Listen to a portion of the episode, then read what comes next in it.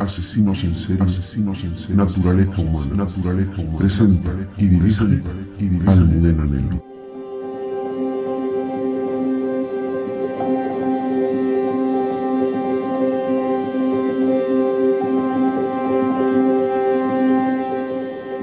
Muy buenas noches amigos de Martes Negro. Hoy nos toca un crimen sin resolver. Ya saben que tenemos más de 315 asesinatos terroristas en este país donde no se ha encontrado a los autores materiales de los mismos. Ya de los autores intelectuales mejor ni hablamos, hablamos de los materiales.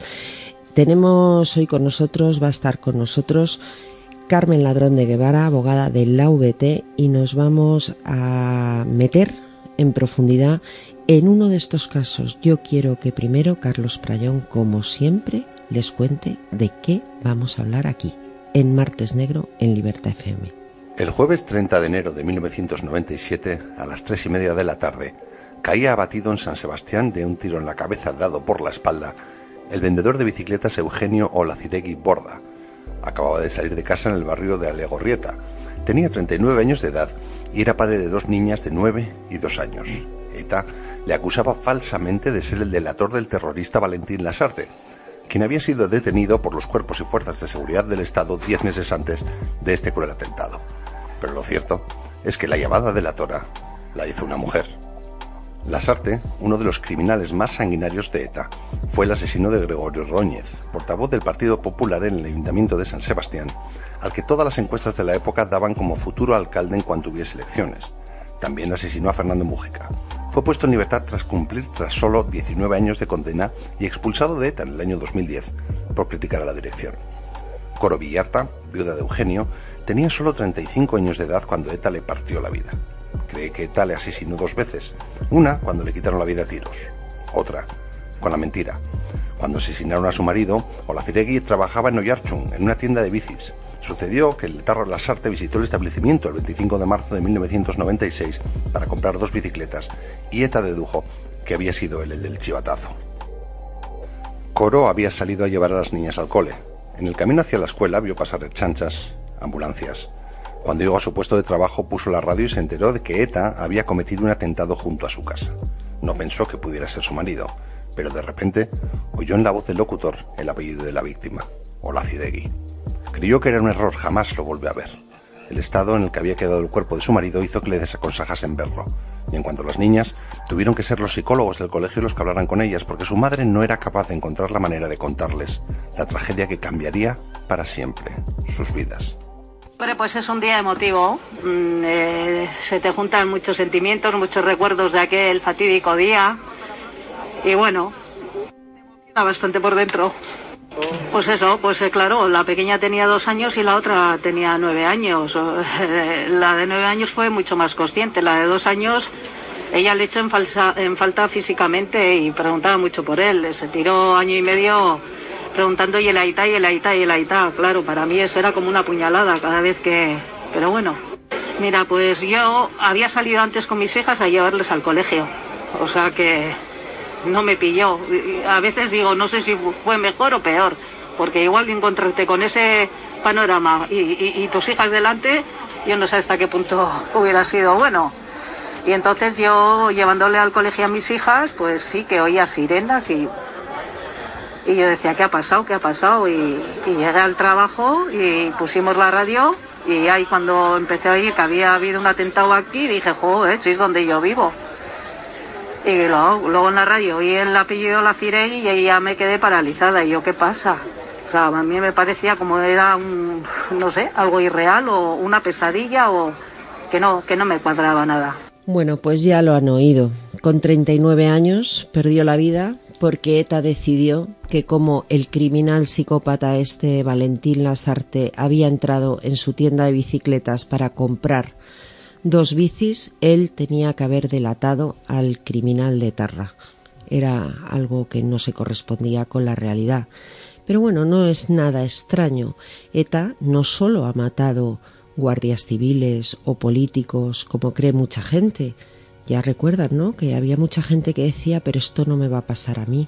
No, ETA ha matado indiscriminadamente. En los años 80 eliminó a los camellos del País Vasco. Es un tema muy interesante, porque estamos hablando de tráfico de drogas. ETA ha matado a niños. ETA ha matado a transeúntes. A cualquiera nos podía tocar ser víctimas de estos salvajes. Muy buenas tardes, Carmen Ladrón de Guevara. Hola, buenas tardes, Almudena. Mira que hablamos de crímenes en Martes Negro, pero sabes que a mí los de la banda terrorista ETA, los del terrorismo, me afectan especialmente y lo hacen porque lo que buscan no es como un asesino de los que hablamos normalmente que quiere buscar un interés por poder, por dinero, por despecho. No, aquí se busca aterrorizar a toda la sociedad matando inocentes y además matándolos por la espalda. En este caso, un tiro en la cabeza por la espalda. Tremendo, tremendo lo que sucedió. ¿Cómo está este caso en estos momentos? ¿Qué nos puedes contar? Bueno, pues como bien has dicho, este es uno de los 315 asesinatos cometidos por ETA, de los que nadie, eh, ningún autor material, ha respondido por ello. ¿no? Eh, es cierto que es uno de los últimos que, en la asociación hemos revisado y por eso pues se me ocurría que podíamos empezar, empezar por ahí y además pues en estos días eh, celebramos el 25 aniversario eh, de este asesinato.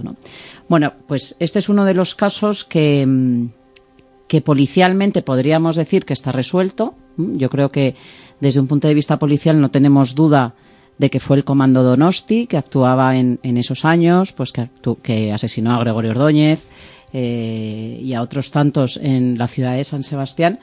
Pero es verdad que no tenemos pruebas suficientes para llegar a juicio y para conseguir una condena. En el año 2012 eh, se reabrió a raíz de la declaración de un, de un terrorista eh, que se le había detenido y de una pistola que se le había incautado y que al hacer el informe balístico pues se vio que era la pistola que se había utilizado en este atentado. Como digo, en el 2012 se reabre, se imputa a los miembros del Comando Donosti, a, eh, eh, a Chapote, a Javier García Gaztelu. Chapote, el asesino de Miguel Ángel Blanco. El asesino de Miguel Ángel Blanco y de otros tantos. Y a Irán Chungayastegui, su pareja.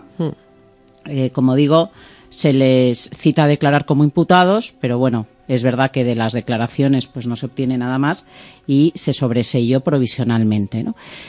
Es verdad que podemos decir, pues vaya, no sirvió para nada, ¿no? Pero bueno, yo siempre lo digo, que, estas actuaciones son importantes porque interrumpieron la prescripción, ¿no? Porque al, haber ya un, auto de imputación formal, yo considero que esa actuación del juez, pues bueno, en el 2012 interrumpió la prescripción y hemos ganado pues un, tiempo considerable, Como digo, en el 12 se sobresee y en el 2017, pues en esa revisión que hemos estado haciendo de todos los sumarios, pues se pide la reapertura para incorporar pues una documentación que sabíamos que estaba en Francia, una comisión rogatoria y se reabre.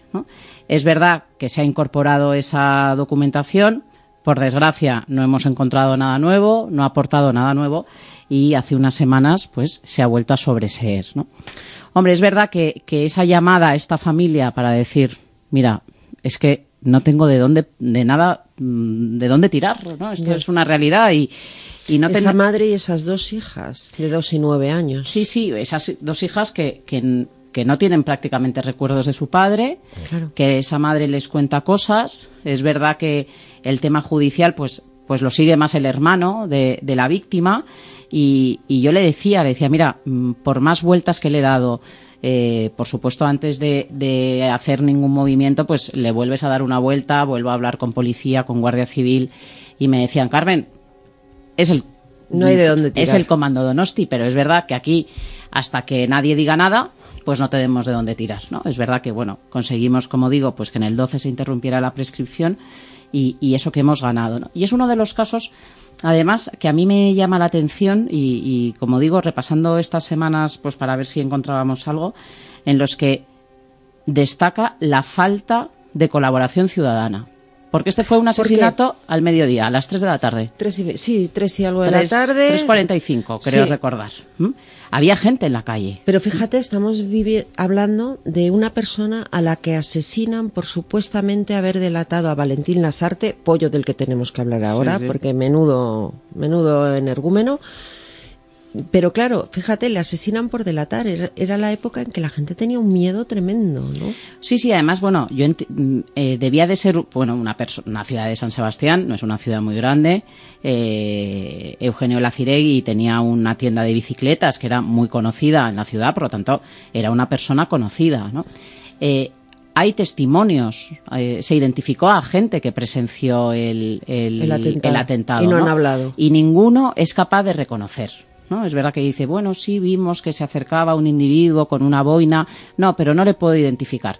De hecho, en un primer momento se le toma testimonio a tres testigos y se sabía que había más gente presente y fueron fue la policía la que tuvo que localizar a esos testigos. O sea, con esto quiero decir que ningún testigo de los que estaban voluntariamente fue, Fue a testificar. a testificar, ¿no? Y 25 años después, alguna de estas personas, y hay que hacer la apelación, no tendrá remordimientos por haberse callado ahora que han pasado 25 años. Hombre, yo desde mi punto de vista, eh, yo entiendo que sí, pero claro, también estamos pensando eh, País Vasco, años de plomo. Claro, pero ahora Mm. han pasado 25 años. Sí, mm, no sé, eh, yo lo- creo que lo hablábamos en, en el otro programa, ¿no? Y hay veces que me encuentro en juicios que los familiares de las víctimas me dicen, oye, ¿y no hay ningún testigo porque a nosotros nos vino a la empresa una persona que lo vio, ¿no? O sea, sí que ha habido testigos que han dado el paso de ir a la familia, pero claro, yo, si no van a la policía y 25 años después, pues un reconocimiento eh, fotográfico, un reconocimiento en rueda, que, que también pues lo, lo hablaremos en otros casos, tiene un valor mu- muy débil. ¿no? Y, y nos hemos encontrado, bueno, bueno, pues eh, otros casos que han quedado sin resolver, por ejemplo el del juez Lidón, que pese al reconocimiento de su viuda y de su hijo de Cherokee, la sala no consideró que fuera suficiente, pues porque por el transcurso del tiempo, digamos que ese reconocimiento pierde validez, ¿no? Claro, porque has podido escuchar cosas en la tele, en la radio, Eso etcétera, es. etcétera, con lo cual, sí, normalmente hablamos de que las testificales tienen en realidad mucho menos valor que una documental o una pericial. Hombre, de hecho, son la clave es el reconocimiento que se hace en el momento, ¿no? Yo cuando me encuentro a estos testigos, ¿no? Juicios que celebramos eh, muchos años después, yo no puedo pretender que el testigo me reconozca a la persona que tengo en la pecera en ese momento, ¿no? Claro, ¿Qué es lo que haces? cam- Pues- a mí, fíjate, si me intentan reconocer ahora y no me ven hace 25 años, ¿cómo he mejorado? Yo lo que, pues, ¿qué, es, Claro. qué es lo que haces? No, hay veces, a mí me dicen mis alumnos cuando los llevo a los juicios, profesora, ¿y por qué Claro. no le dice al testigo si reconoce al acusado? Digo, hombre, porque me estoy arriesgando mucho, porque han pasado muchos años. Yo lo que le enseño es el reconocimiento que hizo en su momento Mm. y te dicen los testigos, hombre, pues yo si en su momento lo reconocí y Me firmé, ratifico. pues me ratifico y ya está, ¿no? Oye, y Valentín Lasarte, Eugenio pierde la vida porque dicen que este señor con esta tienda de bicicletas, padre de dos niñas pequeñas, había delatado a Lasarte, asesino de Fernando Mújica y de Gregorio Ordóñez. Este personaje fue expulsado de la banda terrorista ETA cuando pidió la vía en Anclares, pero yo creo que es que estaba un poco de la olla, ¿no? Bueno, este personaje es un personaje peculiar, ¿no? Por, de- por decirlo de alguna manera, un terrorista asesino, ¿no? Pero eh, es de esos casos en los que podemos decir que, entra en ETA por iniciativa propia, o sea, él mismo se compra una pistola y decide, eh, hombre, tenía, se movía en ese ambiente, tenía contactos, pero bueno, es verdad que yo creo que hasta la propia organización era consciente pues de, de lo peligroso que era, ¿no? Entonces le utilizaban un psicópata. le utilizaban sobre todo de informante, porque tenía un bar, sus padres tienen, tenían un bar, eh, creo que ya no lo tienen, eh, un bar en San Sebastián, muy conocido, muy, eh, muy frecuentado por mucha gente, y entonces pues le tenían de informante pues para que pasara datos de los clientes, ¿no? Y el que decide pasar a la acción, como digo, y comprarse un arma y pasar a la acción es él, ¿no? Luego, eh, su comportamiento en los juicios, Hombre, porque estamos hablando de una cosa muy seria, ¿no? Pero había en algunas ocasiones que llegaba, resultaba ya hasta cómico, ¿no? Porque mm, por no recordar, o sea, yo recuerdo un interrogatorio que, que no recuerdo, no recuerdo, y, y ya le llegamos a preguntar, ¿pero usted está casado? Y dijo, no recuerdo. Vamos, tenía claro que él no tenía que eh, recordar nada. Eso es, ¿no? O sea, era tan absurdo lo que vivíamos con él en los juicios que en los, interrogatorios llegaban a ser eh, desesperantes, ¿no? Después nos encontramos... Hizo un poco un show de arrepentimiento, ¿no? Eso es, de repente nos enteramos que está dentro de esos de la vía Anclares, que están arrepentidos, que se le concede permisos.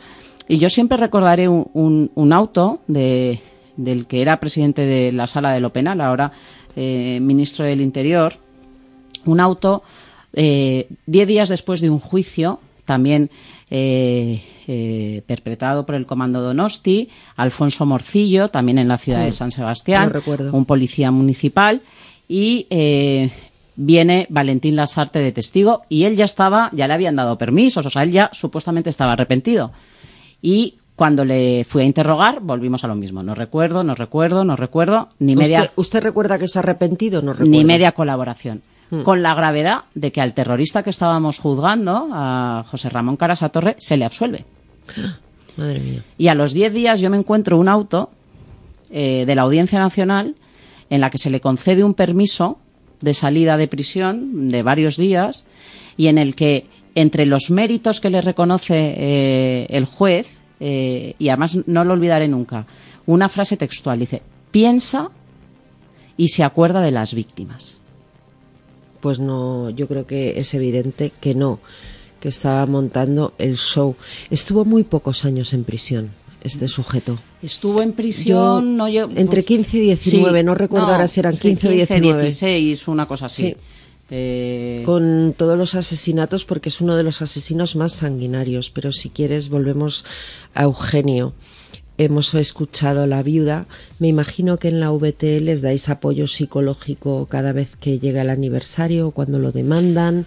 Bueno, el apoyo psicológico está siempre abierto para todas las víctimas eh, y es cierto pues que el momento del aniversario pues es un momento de tomar contacto, ¿no? Es verdad que desde hace unos años hay, hay una iniciativa que a mí me parece bueno, que más allá del cariño que le puedas trasladar a la víctima, que es, es, un detalle, ¿no? Y es que por parte de mis compañeras del, Departamento Psicosocial, pues se ponen en contacto con cada día con las víctimas del aniversario, pues bueno, para ver cómo están, porque es verdad que es un día pues especialmente duro para ellas, ¿no? Y, bueno, pues muchas veces a raíz de ese contacto, que es igual gente a ver, la VT tiene muchos asociados, ¿no? Pero hay gente que dice, no, si yo estoy bien y no necesito nada y en verdad sí que necesitan ayuda, ¿no? Y muchas veces te pasa muchas veces, ¿no? Que estás mal y no lo quieres reconocer. Justo, entonces es, es hay mucha gente pues que, que, no contacta con la asociación, ¿no? Y, y, ese contacto, pues cuando es el aniversario, a mí me parece que es algo muy importante porque ahí es cuando también eh, nos damos cuenta, pues de gente que efectivamente que, que necesita ayuda y, y, no pide ayuda, ¿no?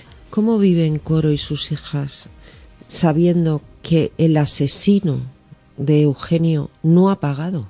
Por lo que ha hecho. Pues mira, Almudena, yo me quedo con una frase de, coro de, estos días que a raíz del aniversario le han entrevistado, ¿no? Y, mm, me quedo con este entrecomillado, ¿no? Tenemos derecho a saber quién mató a nuestro familiar, ¿no? Y es verdad. Sí, sí, por eso es que esto no debe prescribir, porque es que aunque ya no se pueda condenar, tú tienes derecho a saber quién fue.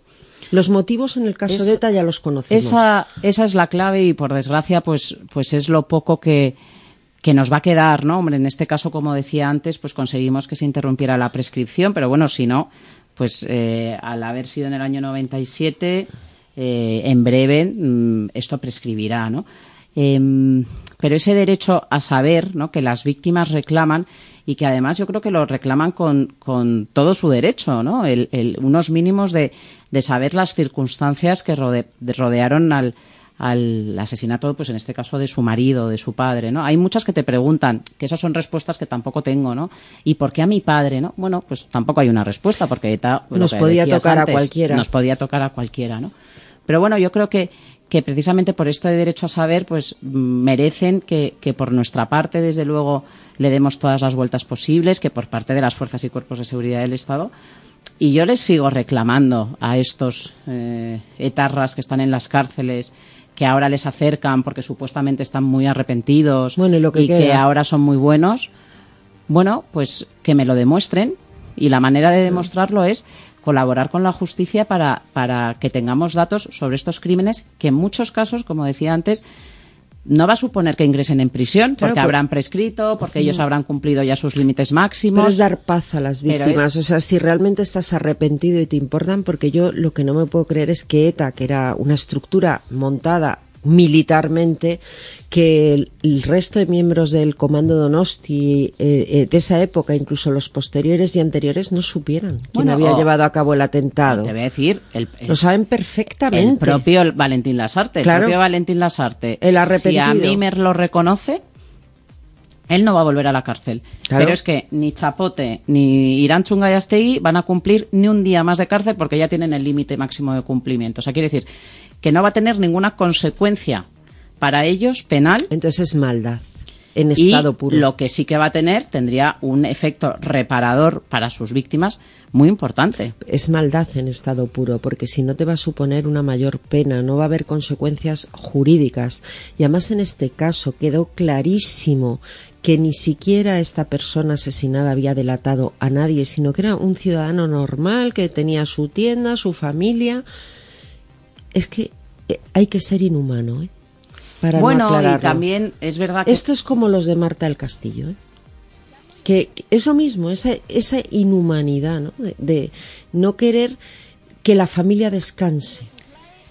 Hombre, para mí, efectivamente, ahí hay un, un, elemento y que yo creo que para nosotros es un, un, un, elemento de reivindicación muy potente, ¿no? Porque es el decir, ¿qué te cuesta? ¿No? para que esa familia descanse. ¿no? Y yo, de hecho, mm, lo he dicho recientemente, ¿no? yo me he encontrado en casos muy puntuales, pues mm, igual cierta, no voy a decir empatía, pero bueno, ¿no? me he encontrado con ciertos casos de terroristas que han pasado por la audiencia que a mí me dicen, no, si entendemos que haya casos sin resolver, ¿no? Digo, bueno, pues venga, vamos a empezar a hablar.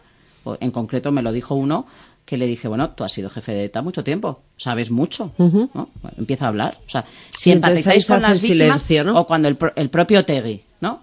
Eh, empatizamos con el dolor de las víctimas, ¿no? Menos empatizar y más empezar a hablar. Otegui yo creo que es un personaje que deberíamos hablar algún día porque yo creo que es un personaje que no empatiza con absolutamente nada que no sea él mismo.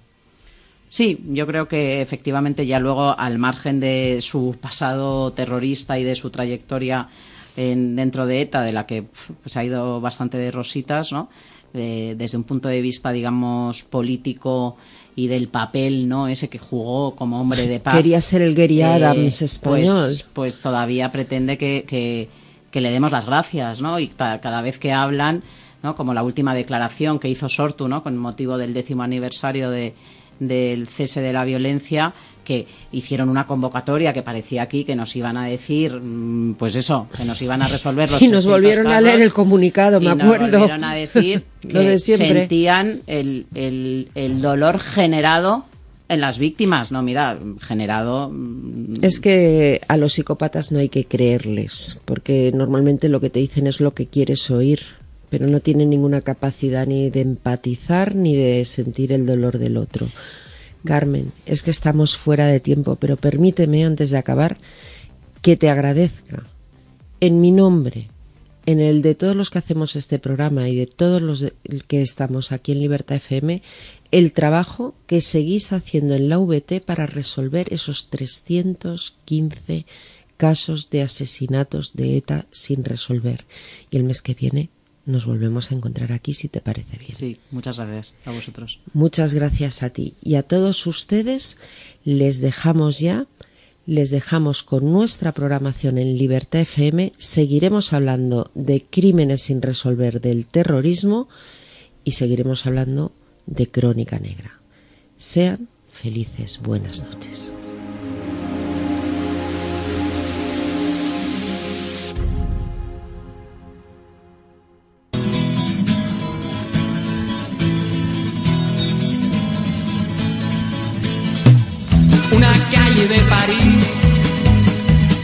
No es tan solo oro lo que allí perdí, una apuesta al corazón.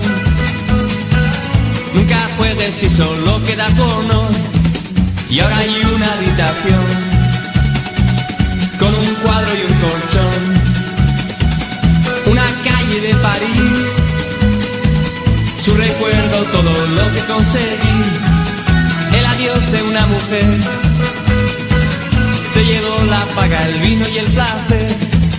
Y en mi vieja habitación hay cortinas para que no entre el sol. No entre el sol. La noche se llevó los cuadros, la cordura y la fe, y nunca más se vio salir ningún color de mi con tu sonrisa y nunca acabé, quedó en la habitación y nunca más se vio. Una calle de París me recuerda todo aquello que no fue el final de una ilusión. En la noche en que París se estremeció y ahora hay una habitación con un cuadro y un colchón. Una calle de París, su recuerdo, todo lo que conseguí, el adiós de una mujer.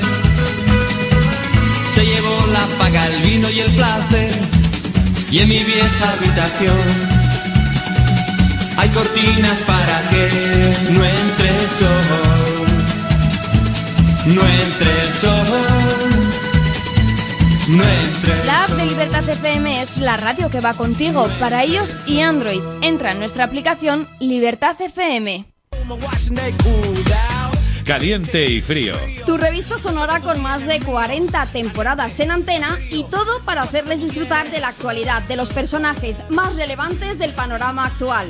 Artistas, escritores, cantantes, deportistas. Caliente y frío, de lunes a viernes de 9 a 10 de la noche. Presentado por Álvaro Luis y Gema Serrano. Caliente, frío,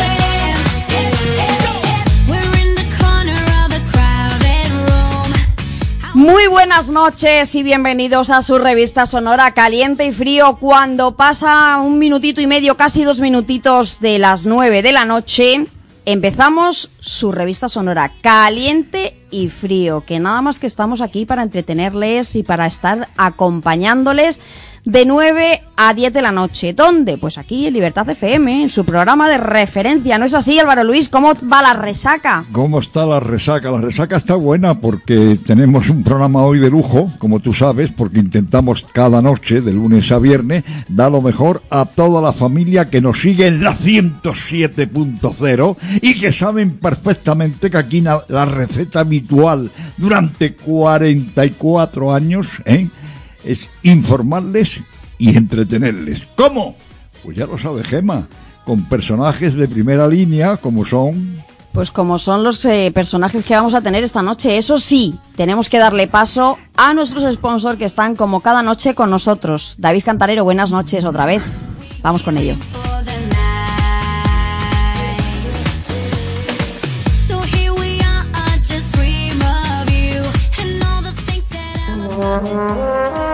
Izaguirre, el vermut de toda la vida. Izaguirre, clásico rojo, clásico blanco y vermut rosé. El vermut de los que saben disfrutar la hora del aperitivo en casa. Izaguirre, el sabor de la excelencia y la tradición. Izaguirre, siempre conmigo en los momentos de alegría.